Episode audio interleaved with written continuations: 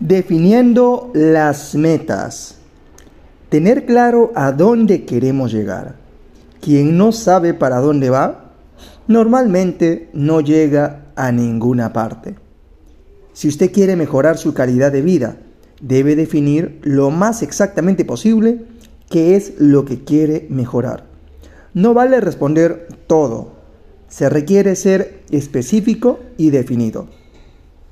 Es de vital trascendencia saber realmente y de manera precisa para dónde vamos. Es decir, debemos definir clara y detalladamente cuáles son nuestros objetivos de vida, nuestros sueños, anhelos y metas. Increíblemente, esto no es tan fácil como debería ser. Y así comienzan las dificultades, pues si no conocemos lo más exactamente posible hacia dónde nos dirigimos, seguramente terminaremos dando vueltas, vagando perdidos en un bosque de incertidumbre. Así, mientras más y mejor logremos definir nuestra ruta, mucho más pronto y más definitivamente encontraremos la correcta definición de lo que debemos decir o hacer y cuándo, cómo y hacia dónde programar la utilización de lo mejor de nuestras capacidades que son muchísimas. Debes proponerte y fijarte objetivos personales, familiares, laborales, sociales y económicas. Notarás que algunos de ellos son complementarios y otros son suplementarios. Esto quiere decir que un objetivo personal se puede complementar con los objetivos familiares y económicos. O que un objetivo de índole familiar será el suplemento adecuado para una feliz realización de nuestras metas personales o sociales.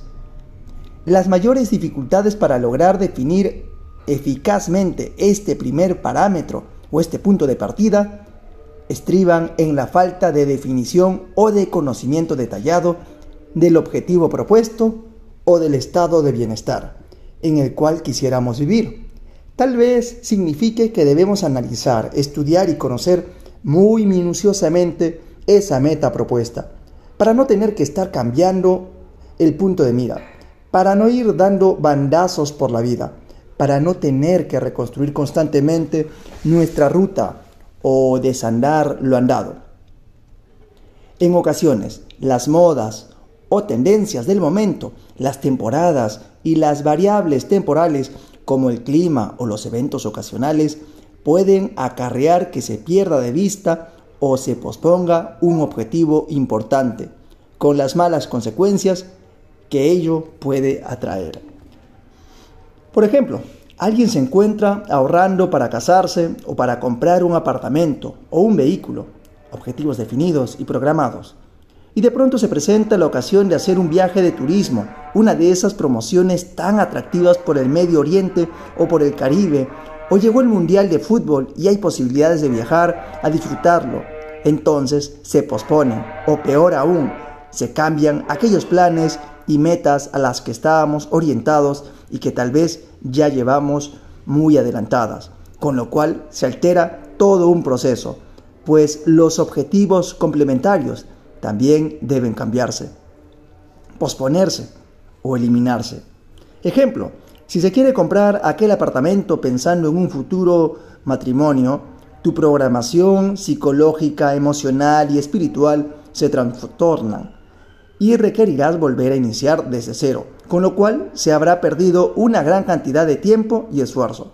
Cosa similar ocurre cuando no existen convicciones firmes o se adolece de inestabilidad emocional o de inmadurez, tan difícil de aceptarla internamente, pero tan real. Pues así hoy querrás una cosa y mañana otra. Este año tendrás un objetivo y el año próximo otro diferente. Se te puede ir así la vida sin que logres llegar a ninguna meta concreta. Entonces, vamos sacando conclusiones. Es vital tener muy claramente definidas tus metas y objetivos para tener opción de realizarlas y cumplirlas. Recomendación especial. Las lecciones o pasos que iremos describiendo más adelante te ayudarán a ser más objetivo y profundo en la programación de tus metas. Pero debes comenzar hoy y ahora a ir definiendo las etapas de tu realización personal. Y ojo, ¿ah? debes hacerlo por escrito. Esto es fundamental. Existen poderosas razones para hacerlo así y más adelante las conocerás. Toma una hoja de papel, anota en ella todos y cada uno de los distintos planes y aspectos de tu vida que consideres que puedes y debes mejorar. Inicialmente no necesitas un orden determinado. No te preocupes por la redacción ni por tu ortografía. Solo importa que tú te entiendas, que tengas claro tus objetivos allí anotados. Luego guarda esta hoja de papel en tu billetera o en un lugar seguro y de fácil acceso para ti.